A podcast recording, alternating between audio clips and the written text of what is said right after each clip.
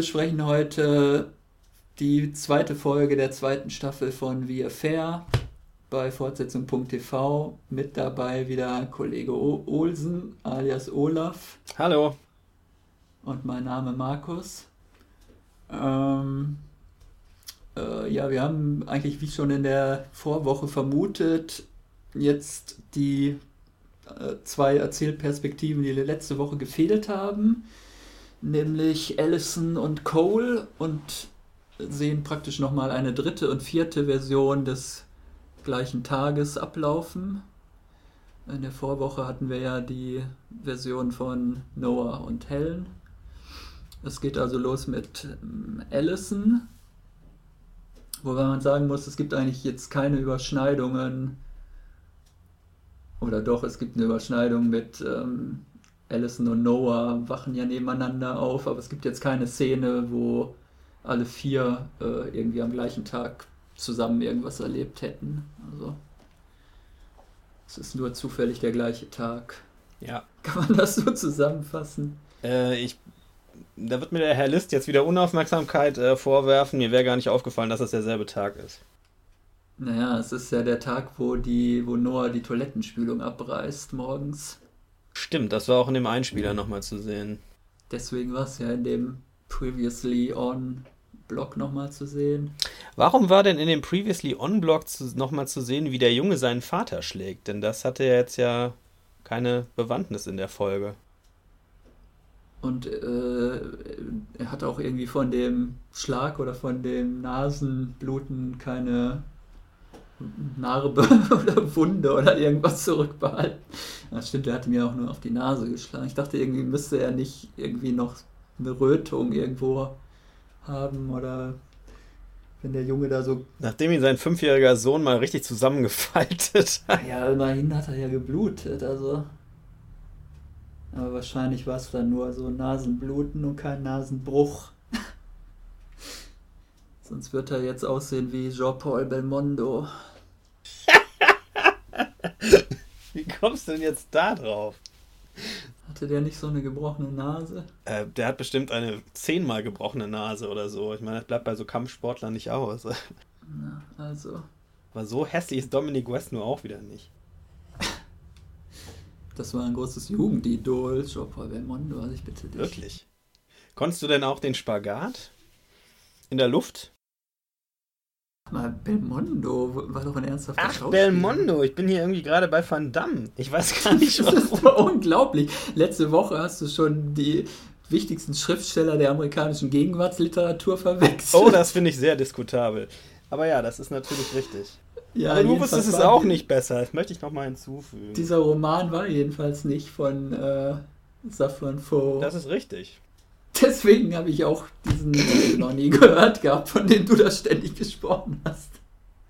Und diese, von dieser Verfilmung noch nie was gehört gehabt. Aber warte, nein, das, war das denn ein Begriff, Running with Scissors, so überhaupt? Oder? Nein, überhaupt, nein, eben nicht. Aber ich dachte, wenn das jetzt ein berühmter Roman von Saffron Foe und auch noch verfilmt wäre, dann müsste ich doch das schon mal was von gehört haben. Tja, naja, egal. Das war letzte Woche. Diese Woche werden wir ja über russische Literatur sprechen. Ja, wir müssen vielleicht noch eben, wo wir gerade beim, beim Blamieren und Klarstellen sind, dem Kollegen Harry List ähm, ist aufgefallen, was mir nicht aufgefallen ist, dem Markus glaube ich schon, aber ich habe ihn da so ein bisschen platt gelabert letzte Woche. Und zwar, dass der von mir vermeintlich als Regiestuhl bezeichnete Stuhl eigentlich ein Campingstuhl ist, der vom gemeinsamen College des Ehepaars noch stammt aus dieser Zeit. Ja. Das wusste ich, hatte ich allerdings auch nicht in Erinnerung, wie auf welches College die gegangen sind oder dass der Name da, der da drauf stand, von der Hochschule war. Es wird tatsächlich erwähnt in der Szene, als der ähm, Max dieses, äh, diese Rede da hält, da erwähnt er, dass er sie, die beiden, ja, in, in der Williams kennengelernt hätte. Und Ach so, okay. Ja. Aber da habe ich auch einfach nicht genau aufgepasst. Naja, wer passt schon auf, ne? Ja, unser, unser Kollege Herr Liss passt immer auf. So. So, was haben wir denn heute? Also, es fängt eigentlich an ähm, in diesem Gästehaus. Ich habe jetzt auch endlich verstanden, was das für ein Gästehaus ist. Da scheint nämlich dieses Eigentümer-Ehepaar Robert und Yvonne, oder wie spricht man sie ja, aus? Yvonne. Yvonne äh, scheint da immer kostenlos äh, hoffnungsvolle Schriftstellertalente äh, einzuquartieren. Also praktisch so, ich dachte, Gästehaus wäre einfach was, wo man sich einmietet für eine bestimmte Zeit, wie eine Pension oder sowas. Aber er wohnt ja da wohl mietfrei, um halt sein Manuskript zu vollenden. Und wenn ich es richtig verstanden habe, oder er sagt irgendwie sowas zu Allison, äh, dass diese Eigentümer ja gar nicht wüssten, dass sie sich auch da auffällt oder auch da übernachtet oder irgendwie so. Ja, das sagt er, aber wie wir dann in der folgenden Szene eigentlich schon sehen, scheint das nicht zu stimmen. Denn die äh, Yvonne, die Vermieterin, hat ja durchaus einen Eindruck, wer da vor ihr steht, als sie der Allison über den Weg läuft. Ja, sie wundert sich nämlich gar nicht, dass sie da plötzlich aus dem Haus rauskommt. Also das fand ich auch so ein bisschen widersprüchlich. Ähm, keine Ahnung, ob das Absicht war oder also von den Autoren oder der Autorin. Ob das zur weiteren Verwirrung beitragen soll. Hm, weiß ich nicht. Mir ist aber auch aufgefallen, genau wie dir, dass das Haus offensichtlich öfter ähm, für Schriftsteller in der Krise als Beherbergung dient. Die haben ja da so eine äh, so eingereimte, eingerahmte ähm, Titel von äh, Romanen an der Wand hängen, die habe ich, würde ich vermuten, dann da beendet worden sind in diesem Gästehaus. Okay, war irgendwas von Zephyr Foe dabei? Ich sag jetzt nichts mehr dazu. Das führt nur wieder zu peinlichen Situationen im Nachhinein. Ja, ich fand, äh, letztes Mal gab es eigentlich relativ viel Handlung, also für diese Serie jedenfalls. Es ist, äh, also bei Helen und Noah passiert ja relativ viel an diesem Tag, mit diesem Termin beim Scheidungsanwalt und so weiter. Diesmal fand ich, bei Allison passiert eigentlich nicht besonders viel. Wie, wie bringt sie den Tag rum? Sie beschließt erstmal äh, zu Fuß in die Stadt zu laufen, die aber äh, wie viele Meilen entfernt ist? Auf jeden Fall mehrere Stunden Fußmarsch entfernt ist, glaube ich. Dann kommt aber zufälligerweise der Eigentümer mit dem Auto vorbei und nimmt sie mit. Dann läuft sie da so ein bisschen auf der Hauptstraße rum, geht noch im Diner Kaffee trinken, erkundigt sich völlig grundlos meiner Meinung nach bei der Kellnerin nach ihrem Stundenlohn. Vielleicht einfach aus hm, professionellem Interesse, weil sie auch mal gekellnert hat oder will sie da jetzt wieder kellnern? Man weiß es nicht. Ich denke letzteres. Also ähm, sie arbeitet ja offensichtlich jetzt gar nicht zurzeit irgendwas, sondern lässt sich äh, von seinem von seinen Spesen so ein bisschen ne, aus, aushalten. Ich glaube schon, dass die Frage so gedacht war. Oder der erste Impuls war sicher so. Ich könnte ja vielleicht hier anfangen, aber ich glaube, mit dem zweiten, ähm, beim zweiten Nachdenken, bei, dem, bei der Nachfrage ist ihr das selber schon nicht mehr so ganz geheuer, jetzt eventuell wieder zu kellnern. Aber das ist auch nur Spekulation. Ich äh, fand die Szene auch so. Ich dachte, ja, wofür war das jetzt gut? Also sie scheint zumindest irgendwie gelangweilt zu sein oder ähm, will auf jeden Fall beruflich wieder irgendwas machen und nicht nur äh, als Geliebte sich da jetzt aushalten lassen oder so, hatte ich schon den Eindruck. Ja, würde ich auch so sehen. Äh, dann kommt sie irgendwie wieder nach Hause. Ich weiß gar nicht, sie läuft, äh, läuft nach Hause oder was? Das sehen wir nicht so richtig. Vielleicht hat jetzt auch wieder der Robert sie mitgenommen. Er hat ja angeboten, ich komme hier nachher nochmal vorbei. Ja, er sagt aber dann später, uh, you made your way back alone oder irgendwie sowas. Dann. Als, als, er dann im Haus sitzt und sie da noch, sie wird ja dann zum Tee noch geladen, eingeladen von Yvonne. Dann heißt das, äh, dass sie auf jeden Fall alleine nach Hause gegangen ist, ja. Ja, damit ist, glaube ich, so der halbe Tag draufgegangen, dann ist irgendwie so mittags und dann, oh Schock, die Tür ist auf, der Ex-Mann oder noch, noch Ehemann ist im Haus. Anscheinend scheint man auch seine ähm, Häuser nicht abzuschließen in dieser Gegend. Ja, dann gibt es diese Begegnung mit Cole halt, der vorbeigekommen ist, um ihr ein paar Sachen vorbeizubringen aus dem gemeinsamen Haus. Und zwar, wenn ich es richtig verstanden habe, überreicht er ihr einen Karton mit Sachen des gemeinsamen toten Sohns. Äh, im Nachklapp. Eigentlich ist er ja da, um diese Kleidungsstücke zu überreichen, um die Allison gebeten hatte. Äh, Und zwar ihre Ex-Kollegin aus dem Diner gebeten hatte. Genau. Aber ich glaube, den Karton, na, das ist halt die Frage. Oder diese Holzkiste, die, die taucht ja dann wirklich nur in einer der beiden Versionen wieder auf, und zwar in seiner. Oder ist es in ihrer gewesen? Nee, es ist in der ersten. In ihrer Version. Okay, also er hat den Kat von sich aus ist das überhaupt nicht äh, aufgetaucht, diese Holzkiste. Ja.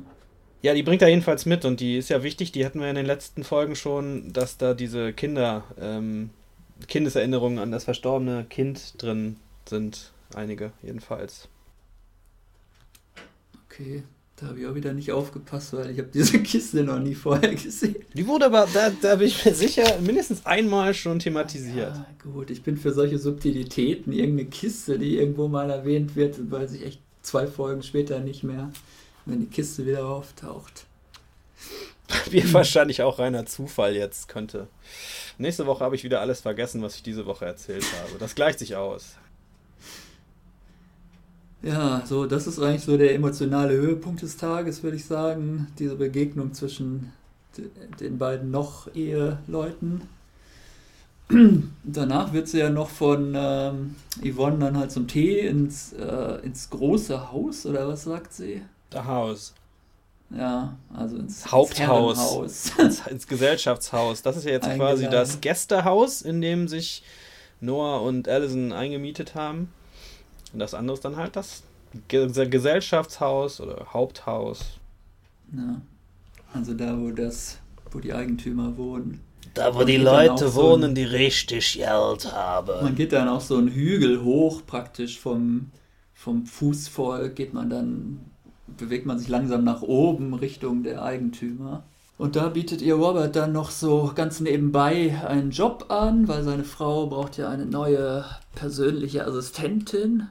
Wird auch nicht so ganz klar für was. Doch, doch, doch, es wird klar. Es wird in derselben Szene nämlich auch gesagt, dass das beides reiche Verleger sind und die für ihren Job, äh, für ihren Teil der, des Verlegertums quasi eine Assistenzstelle braucht. Aber eigentlich ist es eine private Assistenzstelle. Es macht eigentlich keinen Sinn. Also er hat aber zu ihr gesagt, es geht um, äh, um, um, um, ähm, um Verlegertätigkeiten im weiteren Sinne, aber de, de facto geht es ja um Haushaltshilfe oder sowas, ne? Ja, ja, also, also die Frau arbeitet auf jeden Fall in der Buchbranche und Alison sagt ja dann auch sowas wie, ich habe null Ahnung von der Buchbranche. Aber ich habe es auch eher so verstanden, dass sie eigentlich eher so die Hausarbeit abnehmen soll, während die viel beschäftigte Yvonne dann halt auf der Arbeit Ja, ist. so ist es wahrscheinlich auch richtig. Ich mal, weiß auch nicht. Fakt ist aber, dass die, äh, es ist, glaube ich, kein kleiner Verlag. Es ist ein großer Verlag. Ich meine, das würde er ziemlich deutlich erwähnen zwischendurch.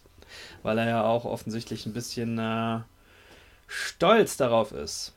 Auf, auf eine gewisse arrogante Art und Weise, finde ich. Ja, was haben wir dann noch? Dann abends kommt, ist Alison gerade das Essen am Vorbereiten, dann kommt Noah nach Hause, der ja auch keinen allzu guten Tag hatte. Dann streiten sie sich ein bisschen über alles Mögliche. Also eigentlich gibt Noah ihr so, oder tut so, als wenn sie an allem schuld wäre, was ihm heute, was bei ihm schiefgelaufen ist. Dann schnauzt er sie noch an, warum sie jetzt diesen Job da angenommen hat, weil es irgendwie unter seiner Würde zu sein scheint, dass seine Lebensgefährtin die Wäsche bügeln muss für die für halt diese Eigentümer, dieses Eigentümerpaar. Und dann fallen sie aber übereinander her auf der Küchenzeile und dann ist plötzlich alles wieder in Ordnung. Eine komische Sexszene, finde ich, wieder mal. Naja, gut, das passt zu dem, was eine Freundin neulich zu mir gesagt hat, die meinte, Männer sehen beim Sex immer scheiße aus. Fand ich irgendwie. hm, Naja. Das war auch eh befremdlich. Ich hoffe, dass das hinten die Terrasse nur zum See war und dass ich dachte immer, gleich kommt noch diese Yvonne vorbei da hinten am, am, am Fenster. Ach hier, ich wollte euch noch ein bisschen Ziegenmilch vorbeibringen. Ich dachte Vic Vaporub oder so. Die bringt doch auch erst noch irgendwie so einen Korb mit äh, irgendwie lokalen Produkten. Äh, hier, dieser Käse ist von den Schafen hinten auf der Weide. Und äh, was gibt's noch? Apfelcider, glaube ich, und sowas. Ja. Also Ganz moderne Alles Sachen. Ja. von dem Grundstück da irgendwie selber hergestellt. Da dachte ich halt, die kommt da jetzt noch vorbei, während die gerade die Nummer auf der Küchenzeile schieben. Aber es war zum Glück, ist uns das erspart geblieben. Zum Glück ist es keine ZDF-Serie. Ach, da wäre das so. Ich weiß es nicht, ich vermute es einfach mal so. Also wenn es Bloch hin wäre, dann wird einfach der Hauptdarsteller mittendrin sagen, ich muss noch mal weg. Ich muss noch mal kurz weg. Was Jürgen Vogel ja angeblich in jeder seiner Rollen sagt. Ist das wahr? Ja. Wie Schwarzenegger. So, dann gibt es dazu noch was zu sagen zu dieser die, der Darstellung aus Allisons Sicht. Ähm, es wird nochmal angedeutet am Anfang, dass der Tod des Kindes weiterhin stark auf ihr lastet, als sie im, im Park sitzt und Kinder beim Spielen an, anschaut. Da kommen ihr dann zwischendurch die Tränen. Und das würde ich so deuten, dass sie sich da nochmal erinnert fühlt, quasi an was hätte sein können und so und was jetzt nicht ist. Ja, das ist vermutlich auch ein Junge, der dann halt das Alter ungefähr hat, was ihr Sohn jetzt hätte. Ja. Ja, ansonsten gibt es, finde ich, da nicht so viel Dramatisches zu sehen in dem Handlungsstrang. Man kann jetzt, ähm, es wird nochmal der Gegensatz ähm, zwischen Cole und Noah äh, dargestellt, der wurde auch vorher schon mal angedeutet, dass Noah halt so der akademischer, schluffigere Typ ist und Cole halt so der, äh, der zupackende Stimmt, der Handwerker. Die Toilettenspülung. Genau. Und Noah hat noch nicht mal eigenes Werkzeug zu Hause. Ja, das kann ja wohl nicht sein. Ein echter Mann, der keine Tools zu Hause hat. Da habe ich auch gedacht, was ist das denn wieder für ein geiles Weltbild hier? Fehlte eigentlich nur noch, dass Cole dann irgendwie seinen Hilti-Werkzeuggürtel umgeschnallt hätte, wie früher Bill Cosby in der Cosby Show. Und Also- sich gleichzeitig aber noch das, äh, das Hemd vom Leib gerissen hätte und so. Und dann auch eine Diet Pepsi. Ach nee, das war was anderes. Ja, es gibt dann den wahrscheinlich jetzt immer obligatorischen Sprung in die Gegenwart noch, wieder ins, in den Gerichts, äh, ja eigentlich ins Foyer des Gerichtssaals, wo dann wieder Richard Schiff, keine Ahnung wie die Rolle heißt. John äh, Gottlieb. Ah, du hast nachgeguckt. Ja. Ja, wir nennen ihn weiterhin Toby Siegler, glaube ich. Der taucht halt wieder auf als Anwalt und ist ziemlich ruppig zu Allison, die da mit dem äh, neuen gemeinsamen Kind, was sie inzwischen mit Noah wohl bekommen hat, äh, äh, auftaucht und äh, sagt ihr eigentlich so mehr oder weniger direkt ins Gesicht, dass äh, er hätte mit seinem Mandanten schon alles klar gemacht und sie hätte da eigentlich nichts weiter zu, zu sagen. Also auch, dass er jetzt überhaupt das Mandat, Mandat übernommen hat für Noah. Ja. Es klingt auch, äh, finde ich, schon so ein bisschen an, dass. Äh, also irgendwas ist mit ihr, ne? Irgendwas ist. Es wurde ja. Also er sagt ja, ach, schau an, die berüchtigte Mrs. Bailey. Als wäre da. Als wären, wicht, als wären Sachen passiert in dem Zeitsprung, die noch äh, für uns spannend werden könnten. Wer heißt denn Bailey? Ist das Sie. von dem Cole der Name? Alison Bailey heißt die. Also das ist der Geburtsname oder? Das kann ich dir ehrlich gesagt nicht sagen. Das ist der Name, der in der IMDb steht. Ja, ich hatte mich halt gefragt, ob die inzwischen halt verheiratet sind, Noah und äh, Allison. Na, dann hätte sie ja wahrscheinlich seinen Namen wieder angenommen und der ist ja Soloway. Richtig. Aber tatsächlich sind die verheiratet. Denn das sagt ja Toby Siegler auch in der Szene. Also, dieses Kind, das neue, Joni, ist aus einer neuen gemeinsamen Ehe. Okay. Dann hat vielleicht einfach jeder seinen alten Namen behalten. Kann ja sein, geht ja bei uns auch. Ist ja überhaupt kein Problem mehr heute. So, dann springen wir jetzt, glaube ich, zu der zu dem Tag aus der Perspektive von Cole.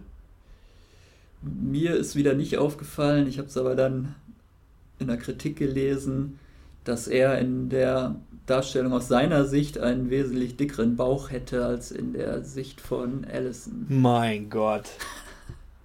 Wem fällt denn sowas auf? Also Ist das der Selbsthass, der sich dann da in seiner Erinnerung widerspiegelt?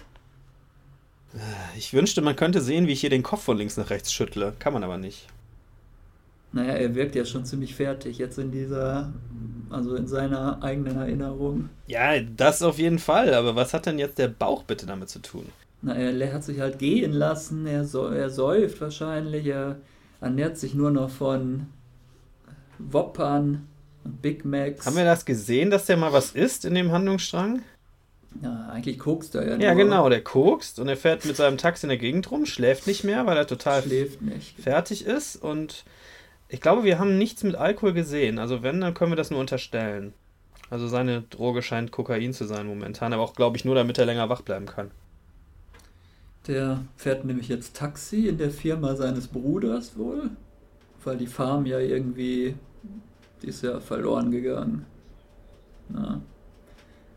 Und ich weiß nicht, ob wir vorher schon mal gesehen haben, dass der Bruder jetzt ein Taxiunternehmen aufgemacht hat. Äh, wir haben das vorher schon mal gesehen, das Taxiunternehmen, weil Allison da mit ihrem Fischbehälter reinrennt, in dem aber ja eigentlich Drogen sind. Okay. Zweimal, glaube ich, in der ersten Staffel. Irgendwie so. Direkt in den ersten paar Folgen. Dann gibt es einen merkwürdigen Zufall. Als Fahrgast am Flughafen nimmt er nämlich, oder Flugplatz, ich weiß nicht, was das da ist, äh, nimmt er da nämlich ausgerechnet den Ex-Schwiegervater von Noah mit, den Booth, gespielt von John Dorman, unserem Lieblingsvorgesetzten aus The Wire. Und der führt dann noch so ein irgendwie altväterliches Gespräch mit äh, Cole während der Fahrt über Beziehungen, das Älterwerden und das Leben an, an und für sich. Wie fandst du das, dieses, äh, diesen, erstens diesen vielleicht etwas merkwürdigen Zufall und zweitens dieses Gespräch? Ja, gut, da hast du mir jetzt die Wertung ja eigentlich schon quasi. Ich, ich schließe mich da an, ich finde es auch ein bisschen, es war echt so, so, komm, die müssen wir jetzt mal zusammen in ein Auto bekommen, damit John Doman äh, netten Dialog loswerden kann, der im Prinzip eigentlich nur eine Charakterisierung von Noah ist, mehr nicht. Ja. Ich, ich fand die Szene sehr gut, aber sehr gezwungen.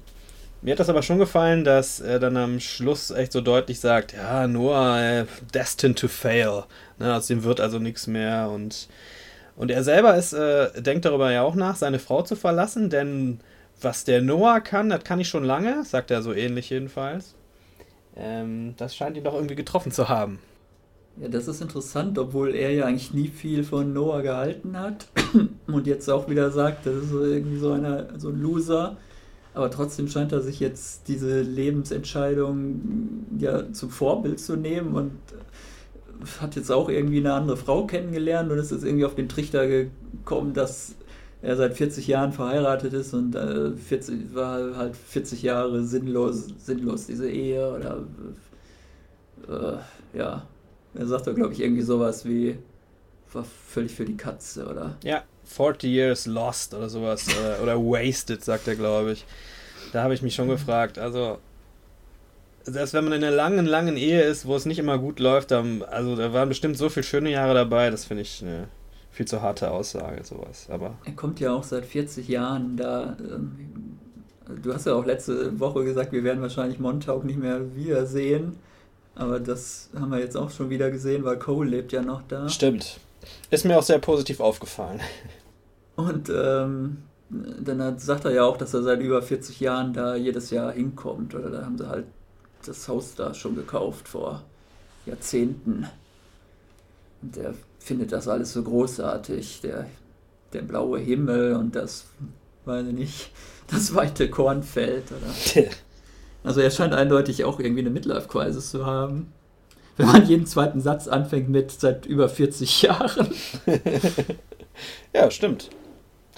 Bruce Butler hat die Midlife Crisis. Aber ich muss sagen, ich fand auch dieses Gespräch irgendwie ja, charmant. Oder er hat, er hat ja auch dann mal so eine etwas emotionalere Seite offenbart, die, dieser Bruce. Du sagtest eben schon mal sowas wie, weiß ich nicht, altväterlich, so, so in die Richtung gehend. Das kann ich nicht so richtig nachvollziehen. Ich finde, äh, auch in dieser Szene, also ich, ich fand die doch etwas herablassender, als du die offensichtlich gesehen hast. Ich, ich finde, der Typ kann gar nicht anders, als so sein elitäres Weltbild raushängen zu lassen. Ja, das ist so seine Art. Er sagt ja immer Son, glaube ich, spricht den immer mit Son an. My Son oder so. Söhnchen. Aber es ist eigentlich, es ist ganz nett gemeint. Also zum äh, Abschied sagt er dann ja sogar noch, war nett, mit, mit ihm zu plaudern und gibt ihm noch die Hand so. Das ist äh, eigentlich nicht selbstverständlich als, als Taxifahrgast. Ja, das fand ich eigentlich ganz sympathisch. Ich habe mich an der Stelle gefragt, müssten die sich nicht eigentlich in diesem überschaubaren Ort irgendwann mal über den Weg gelaufen sein? Na, wahrscheinlich ist er nie in diesem Fischrestaurant gewesen. Und auch nicht auf der Ranch. Genau. Ich weiß ehrlich gesagt nicht, wie groß Montauk Habe ich mal nachgesehen ist. letzte Woche. Ich glaube, es waren 2000 Einwohner, irgendwie so. Okay. Also nichts.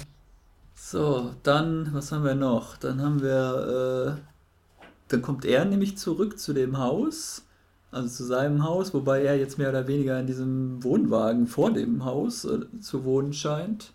Habe ich auch nicht verstanden, warum. Er will wahrscheinlich nicht mehr in das gemeinsame Haus. Also so sind die Leute, die, äh, die verlassen werden, die machen irrationale Dinge. Wohnst du auch in einem Wohnwagen? Nee, ich wohne in einem Kinderzimmer, das ist ja ungefähr vergleichbar. Jedenfalls in dem Haus äh, ist nämlich die Ex-Kollegin von Allison auf, äh, äh, ja, eingebrochen, eingedrungen. Äh, die Jane heißt sie, glaube ich, ähm, die nämlich irgendwie eine SMS bekommen hat, sie soll doch mal so ein paar Kleidungsstücke zusammensuchen und ihr vorbeibringen. Dann reißt aber halt Cole das an sich mit einer merkwürdigen Drohung. Irgendwie, wenn er nicht sofort verschwindet, rufe ich die Polizei so ungefähr. Ja, aber er wollte ja nur ihre, eigentlich wollte er nur die Adresse haben von, von Allison. Ich glaube, Ja. dass er nicht wirklich so bösartig ist, wie er jetzt in der Szene rüberkam, sondern ne, das so zielgerichtet eingesetzt hat. Und warum will er die Adresse haben? Weil er glaubt, sobald sie ihn wieder sieht, überlegt sie sich alles nochmal anders. So in etwa. Also er will auf jeden Fall persönlich hinfahren und ähm, diese Kleidungsstücke, die sind ja nur ein Aufhänger, um das dann mal zu tun. Hm. Und ich glaube, er brauchte das einfach mal von ihr nochmal zu hören, dass äh, da keine Zukunft mehr ist, um für sich irgendwie ein bisschen abschließen zu können. Das schließe ich daraus, dass er am Ende der Szene, nachdem er dann bei ihr war und die sich ein bisschen unterhalten haben, in seiner Erinnerung viel netter als in ihrer Erinnerung, ähm, dass er dann danach endlich schlafen kann. Ich glaube, der hat nicht mehr geschlafen zwischendurch, bis auf diesen Sekundenschlaf, seit irgendwie Tagen und dann nach dem Gespräch schläft er dann im Auto. Ach, wie schön. Also schon so ein bisschen so ein, äh, so ein Zirkelschluss. Diese Szene, wo Cole auf Allison trifft, ist jetzt in seiner Erinnerung oder was immer das ist, äh, eigentlich das, emotional das komplette Gegenteil von der ersten Version, die wir gesehen haben.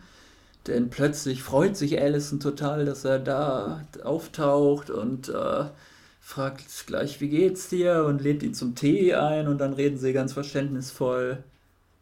Äh, ja, wie zwei vernünftige Erwachsene äh, sitzen sie beim Tee und unterhalten sich nochmal über ihre gescheiterte Ehe. Während sie in der ersten Darstellung eigentlich total Angst, also es wirkte so, als wenn sie total Angst vor ihm hätte und äh, was machst du hier und äh, verschwinde schnell wieder und ja, also eigentlich die kom komplette gegensätzliche Reaktion. Also ist das reines Wunschdenken von Cole? Ich glaube schon, ja. Also, also wenn sogar in seiner Erinnerung sie deutlich sagt, äh, ich komme nicht mehr zurück, dann ist die Sache ja wohl beendet. Ne? Na, sie sagt, I don't think so oder I, I can't tell oder irgendwie I don't sowas, think ne? so, sagt sie. Ich habe mir das extra Ja, aufgeschrieben, okay. aber das, das ist äh, natürlich ja, ich komme nicht mehr zurück. Also man kann ja schlecht in so einer Situation sagen, auf gar keinen Fall werde ich das für den Rest meines Lebens ausschließen. Also sagt man, ich glaube nicht. Du warst der größte Fehler, den ich je gemacht habe. Hätte sie auch sagen können. Das hätte Ja, sie noch, sagen ähm, können, ja. Was noch auffällig ist, ähm, ich fand, sie war wesentlich züchtiger gekleidet in, in dieser Version. In der ersten Version hat sie so ein verschwitztes Sommerkleid, weil sie ja auch stundenlang zu Fuß gelaufen ist, äh, an, mit halt so einem, ja nicht, ja, was ist das, Dekolleté oder halt so, so ein Trägerkleid. Ich kenne mich mit Damenmode wirklich überhaupt nicht aus. Spaghetti-Träger, nenne ich das jetzt einfach mal. Und mit so einem riesigen Schweißfleck, wo es dann auch, ich glaube, in den Kommentaren bei Entertainment Weekly wilde Diskussionen gab, ob das irgendwie ein Anschlussfehler gewesen wäre, weil der Schweißfleck innerhalb von 10 Sekunden von einer Szene zur anderen getrocknet wäre. Natürlich ist das ein Anschlussfehler. Was soll das denn sonst sein? Ja, ist dir das aufgefallen? Nein, ist mir nicht aufgefallen. Ja, mir auch nicht. Ich habe die ganze Zeit nur auf diesen Schweißfleck gestarrt. ich mir ist nicht aufgefallen, dass der irgendwann kleiner geworden sein soll. Das ist ja wirklich echt wieder so eine Pedanterie. Für uns nicht erheblich, denn entscheidend ist, dass sie in, der, in ihrer Erinnerung ein wenig sexier gekleidet ist als in seiner Erinnerung, wo sie so einen Wollpulli dann anhat. Ja, sexier, man könnte auch sagen dreckiger. Ja, dreckiger. Okay. Naja, das ist doch jetzt kein Zufall, dass sie äh, nach Hause kommt mit einem riesigen Schweißfleck äh, am Dekolleté und dann auf ihren Ex-Mann da trifft. Ich verstehe das schon, was du sagen willst. Ich, äh... Damit möchte uns doch die Autorin irgendwas mitteilen. ich weiß bloß nicht was. Dass sie selber sich beschmutzt fühlt, vielleicht. Von was? Von, von seiner Anwesenheit, oder? Ja, zum Beispiel. Ja, das kann natürlich sein, klar. Wobei er in dem ganzen Konstrukt eigentlich derjenige ist, der nichts gemacht hat. Er hat sie nicht betrogen oder so. Hier in dem äh, Handlungsstrang hat er allerdings die Chance gehabt. Gut, jetzt sind sie ja eh getrennt, aber er fährt ja dann äh, nachts eine Frau nach Hause, die ihn sehr heftig angräbt, aber die, auf die Avancen, äh, soweit will er offensichtlich nicht eingehen. Private Landscape Artist sei die, stellte sich ihm vor, aber sehr diskret. Genau. Da dachte ich, ja, ja, hm. so nennt man das also. Private Landscape Artist, nicht schlecht. Ja, das ist halt, was man so, wenn man in den Hamptons wohnt, die Beschäftigung, denen man da so nachgehen kann. Mhm. Entweder man ist Pulitzer-Preisträger oder man ist äh, Landscape Artist. Ja. Naja, die ist aber auch wirklich furchtbar. Also da hätte man schon sehr verzweifelt sein müssen, um dieses Angebot anzunehmen, zumal sie sich ja zwei Sekunden später erstmal ausgiebig übergibt am Straßenrand. Ich finde, die schmeißt sich auch so schlimm an den ran irgendwie, dass sie ihm von hinten direkt so, ne, so auf die Brust fasst und so. Und hier ist meine Karte. ja. Vielleicht bin ich nur neidisch, dass mir sowas nie passiert. Tja, du solltest Taxi fahren nachts. Also als Fahrer, nicht als Fahrgast. Ja, und dann am Ende, ich glaube, das ist im Prinzip. Ach nein, wir haben noch eine, eine potenzielle neue Figur. Cole fährt ja an einer Stelle, als er Bruce nach Hause bringt. Äh, beim Rückwärtsfahren fast ein Kind über den Haufen, kann aber noch rechtzeitig abbremsen. Und dann gibt es da diese, was ist die Kindermädchen, ne? Mhm, Dieses Kindermädchen, was ihm. Ich finde, ich find, die war ein wenig zu lang in dieser Szene, als dass sie einfach nur mal ganz kurz so eine Statistin hätte sein können. Ich glaube. Ja, das muss auf jeden Fall die kommt auf jeden Fall nochmal wieder. Ja. Das ist eindeutig. Da passiert noch was, ne? Genau. Wenn sie dann eigentlich das Kind schon reinbringen will und er dann nochmal sagt, ich heiße übrigens Cole. Genau. Ja. Was wir auch, glaube ich, noch nicht erwähnt hatten, ist, dass ja äh, hier tatsächlich in dieser Version Cole nur die Klamotten von Allison vorbeigebracht hat und nicht diese mysteriöse Kiste mit den Kindersachen. Ja, das stimmt. Das heißt, er hat eigentlich den Sohn schon längst verdrängt. Ich glaube, verdrängt ist nicht das richtige Wort, aber er hat zumindest irgendwie abgeschlossen, das glaube ich auch. Und in ihrer Erinnerung ist das ganz wichtig, dass diese Kiste dann noch auftauchte, weil sie das halt ganz und gar nicht verarbeitet hat. Oder er hat einfach diese Kiste nie vorbeigebracht. Auch möglich, klar. Wir haben ja nicht wirklich einen verlässlichen Erzähler hier. Ach, es ist wirklich das ist wirklich schwierig, diese Serie. man ist es ja normalerweise immer gewohnt, dass man, also außer bei Kurosawa vielleicht, dass man eine Perspektive früher oder später bekommt, halt eine, eine objektive Darstellung des Geschehens. Oder dass zum Schluss aufgeklärt wird. So ist es wirklich gewesen. Ja, aber das ist nicht der Punkt, oder? Den die Autoren machen wollen. Also für mich würde das ein bisschen der ich glaube, dass ein, ein Teil der Serie daran besteht, zu sagen, es gibt kein, kein richtig und kein falsch in, in, in solchen Fällen und in so Darstellungen schon gar nicht, weil Menschen unterschiedliche Erinnerungen haben und die Sachen sich einfach verfälschen. Es gibt keine objektive Wahrheit. Also in Erinner bei den Erinnerungen gibt es keine. Es gibt überhaupt keine objektive Wahrheit, glaube ich. Aber die Autoren wollen es wohl auf Erinnerungen äh, beziehen, ja. Aha es gibt keine objektive Wahrheit. auch nicht in Bezug auf, hat er an dem Tag eine Kiste vorbeigebracht oder nicht. Nee, sieht man doch jetzt schon. Der eine, die eine Perspektive sagt ja, die andere Perspektive, da gibt es nicht mal eine Kiste. Ja, aber wenn du da, da gewesen wärst und hättest das gefilmt, dann könnte man ja auf dem Film sehen, ob der eine Kiste gebracht hat oder nicht. Vielleicht hätte ich durch meine Anwesenheit das Kistenbringen schon beeinflusst. Vielleicht wäre auch eine Katze in der Kiste gewesen, die gleichzeitig tot und lebendig gewesen wäre. Oder, oder der, der Kopf von Gwyneth Paltrow, das ist auch möglich. Muss ich meine Filmanspielung erklären? Ich glaube nicht, nein. Der Kopf von Gwyneth Paltrow, da denke ich jetzt den Rest des Abends drüber nach. Sieben. Ach Gott, das habe ich irgendwann vor 20 Jahren mal gesehen. Ich auch, aber das spielt ja keine Rolle. Ja, sollen wir vielleicht noch den Schluss de, äh, dieses Handlungsstrangs auch nochmal unter die Lupe nehmen, wo es äh, auch wieder der, ich nenne das immer Ist-Zeit, ne? also unser, unser, unser Ist-Punkt Null, unsere Zeitebene Null, Ja. auf der Noah seinem bald beginnenden Prozess harrt. Er wird ins Gericht gebracht und es wird festgestellt, dass in drei Anklagepunkten Anklage erhoben wird gegen ihn. Äh, eine ist irgendwie ähm, Fahrerflucht, das andere Vehicular Manslaughter oder, oder Homicide, eins von beiden. Und dann noch irgendwas Obstruction of Justice. Also irgendwie hat er da versucht, das zu vertuschen, offensichtlich. Ja.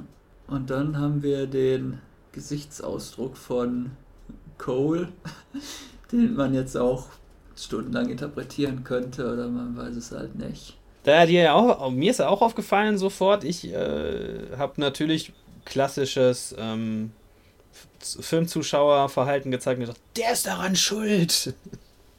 Wie hat er das gemacht? Ja, auf, an mich wirkte das einfach so, als wenn er jetzt befriedigt wäre, dass jetzt sein Widersacher, der ihm die Frau weggenommen hat, endlich seiner gerechten Strafe zugeführt wird. Interessant, ich hatte eigentlich den Eindruck, dass er vielleicht selber daran beteiligt ist. Und hier haben wir noch einen wichtigen Punkt eben vergessen, passt hier gut rein. Äh, Scotty, der jetzt Verstorbene, taucht ja auf, ne, in seiner Erinnerung an diesem Tag.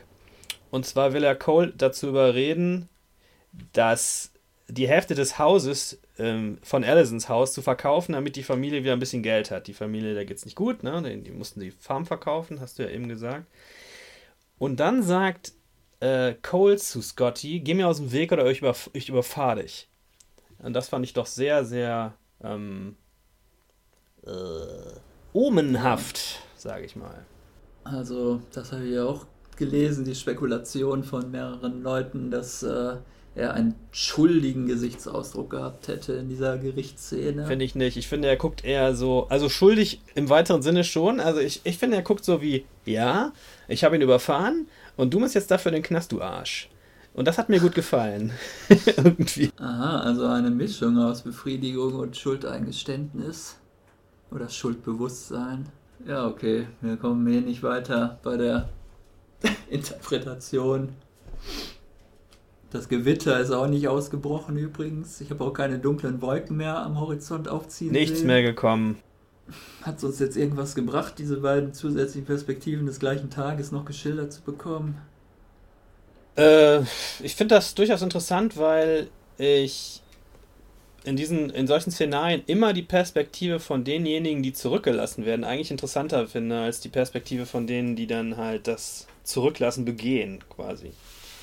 Von daher schon ganz spannend zu sehen, wo jetzt Cole so angekommen ist. Allisons Part war so, hm, ich weiß nicht, das äh, fand ich irgendwie ein bisschen sehr ereignisarm, aber ich meine, sie macht halt auch momentan nicht viel. Was soll da großartig passieren, ne? Ja, das meinte ich vorhin. Das war im Wesentlichen, läuft sie so eine, oder ja, fährt und läuft und also halt mal in die Stadt und dann ist der halbe Tag um und es hätte uns wahrscheinlich auch nichts gefehlt, wenn wir das nicht geschildert bekommen hätten. Das stimmt.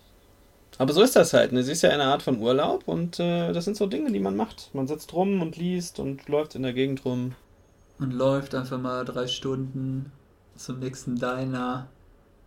Ja, Und dann sitzt später ja auch noch Cole im gleichen Diner. Das haben wir auch noch nicht erwähnt. Als er auf dem Weg ist zu Allison.